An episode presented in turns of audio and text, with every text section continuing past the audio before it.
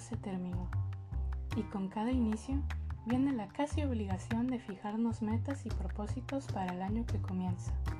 Desde las metas más habituales de bajar de peso, ir al gimnasio, comer más saludable, hasta cosas como mejorar la relación familiar o conseguir un mejor trabajo. Nuestras vidas se rigen en gran medida por lo que queremos lograr en corto, mediano y largo plazo. Es por eso que hoy hablaremos de la motivación. La motivación es un factor que involucra elementos cognitivos y afectivos. Además, nos ayuda a dirigir nuestras conductas para alcanzar metas. Durante el proceso cerebral de lo que denominamos motivación o circuito motivacional, se genera un neurotransmisor llamado dopamina, el cual tiene una importancia fundamental tanto para mantener el foco de atención como para fijar los aprendizajes y conocimientos en nuestra memoria a largo plazo.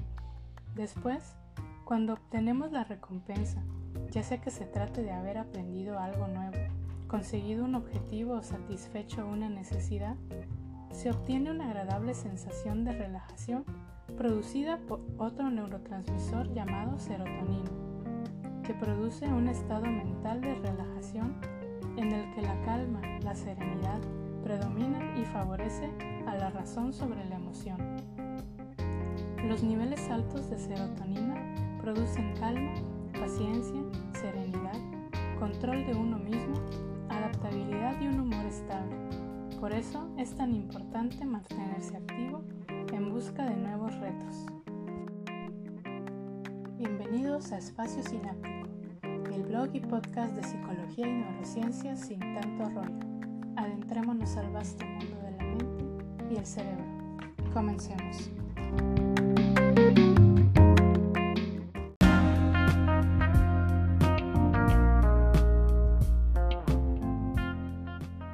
A nivel cerebral, diversas estructuras tienen un papel importante en la motivación. Striatum ventral, que está altamente vinculada a la capacidad de memorizar un evento, es decir, cuando tenemos una experiencia placentera y nuestro cerebro genera síntesis de proteínas, se consolida el recuerdo, reforzando la conexión sináptica. De esta manera, el cerebro buscará repetir la acción para volver a experimentar ese placer. La corteza orbitofrontal. Esta zona está altamente vinculada a los juicios de valor que formulamos y por ende a la toma de decisiones, sobre todo en qué tanto esfuerzo asignarle a una acción según la importancia que le demos. La corteza anterior singular y la corteza prefrontal dorsolateral nos permiten mantener nuestra atención fija en el objetivo, no ceder a los instintos de comodidad o descanso para centrarnos en la meta. El circuito de la dopamina, también conocido como el circuito de recompensa, se encarga de la anticipación de la recompensa y del aprendizaje. La amígdala que normalmente se asocia con el miedo o con estímulos negativos, es también un área que participa en la motivación.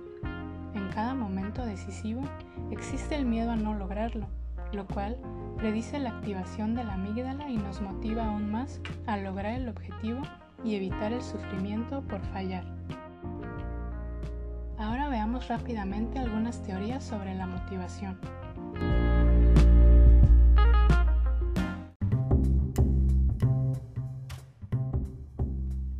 Teoría de Hull. Basada en los conceptos del reflejo condicionado de Pavlov y otros investigadores de corte conductista, plantea que existe un equilibrio interno-externo, la famosa homeostasis en el organismo, que pueden reducir la pulsión. En esta búsqueda propone que no todas las necesidades humanas tienen un origen estrictamente biológico, como se teorizaba por sus colegas más ortodoxos. Teoría de Tolman. Establece la importancia de la interacción de las personas con el medio, considerando que el aprendizaje es la adquisición de conocimientos, introduciendo la visión de expectativa como parte de dicho proceso. Como resultado, se acuña la teoría de la expectación, en la que se propone que el aprendizaje es más que solo la ejecución de una acción y que el condicionamiento resulta ser limitado para generar conductas, destacando que en una secuencia de actos cuyo fin es conseguir una meta, la persona tiene la capacidad de elegir las acciones que la llevan a lograrla. Ahora suena obvio, pero en los años 60 no lo era tanto. Teoría del doble factor de Herzberg. Considerando que su ámbito de acción fue el empresarial, su perspectiva sobre la motivación plantea que el trabajo es la actividad más importante de la persona, es decir, gracias a este, el hombre puede satisfacer las necesidades sociales de autoestima y aprobación. Teoría de las motivaciones sociales de McClelland plantea que la motivación se construye por expectativas o asociaciones que se forman a partir de las experiencias afectivas. Centra sus hallazgos en tres motivaciones sociales que considera fundamentales. Motivación al poder. Necesidad interior que determina la conducta de una persona para influir en otros. Afiliación. La persona busca ser aceptada por los demás y considera muy valiosas las relaciones interpersonales recíprocas. Logro. Necesidad del ser humano para alcanzar metas realistas que lo satisfagan. Teoría de Atkinson. Se centra en los motivos que tienen las personas y cómo estos marcan su desempeño. Se enfoca en la motivación al logro, acuñando conceptos como incentivo, destacando que el éxito y el fracaso se manifiestan de manera distinta en cada sujeto. Teoría de la jerarquía de necesidades de Maslow. Con un enfoque humanista, esta teoría plantea que los seres humanos tenemos necesidades que nos diferencian de los animales. En este sentido, Maslow plantea que el ser humano tiene la necesidad de trascender en su entorno para buscar la autorrealización. Modelo atribucional de la motivación de Weiner.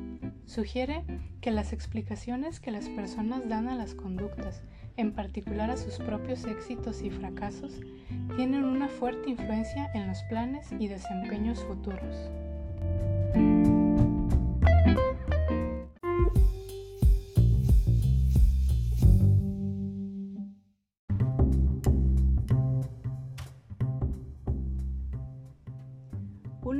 Variables más poderosas que influye en la motivación es la recompensa. La principal función de la recompensa es producir emociones positivas que mantengan e impulsen nuestra conducta. El proceso de generación de la motivación implica la asociación entre las acciones que realizamos y las recompensas que obtenemos. Para mantener la motivación, debemos ser capaces de aprender de nuestras experiencias, tomando en cuenta que los entornos en donde nos desarrollamos son cambiantes. Las asociaciones entre las acciones y recompensas deben actualizarse constantemente para permitirnos optar por estrategias más eficientes para conseguir nuestros objetivos. En ocasiones, las cosas no salen como lo habíamos planeado podemos sentirnos arrepentidos por no haber actuado de forma distinta. Pero hay que tener en mente que esa experiencia emocional negativa tiene como fin evitar que volvamos a elegir esa forma de actuar, aprendamos y adaptemos nuestras estrategias. Para mantenernos motivados es necesario comprender que nuestros esfuerzos rendirán frutos en el futuro. Por eso, es indispensable contar con una buena capacidad para controlar nuestro impulso a elegir recompensas inmediatas sobre recompensas a largo plazo. Se puede decir que debemos ser capaces de evitar la tentación y continuar esforzándonos por recompensas mayores, que es lo que nos distingue de quienes logran mantenerse motivados o no. Por supuesto, que el control de nuestros impulsos es una habilidad asociada con el grado de madurez cerebral y con la implementación de estrategias cognitivas, habilidades que se desarrollan con los años y la práctica.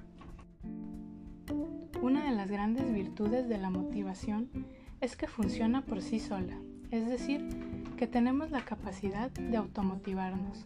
Somos capaces de lograr lo que sea que nos propongamos gracias a la motivación. No necesitamos que otros nos motiven todo el tiempo, porque sería como pretender que otros sean nuestra fuente de energía, cuando esa fuente vive en cada uno de nosotros.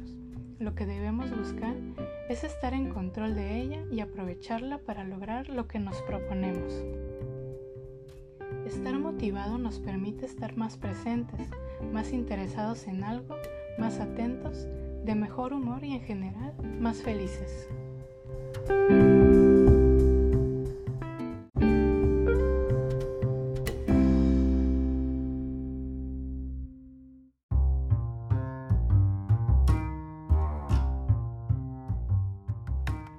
Hasta aquí el episodio.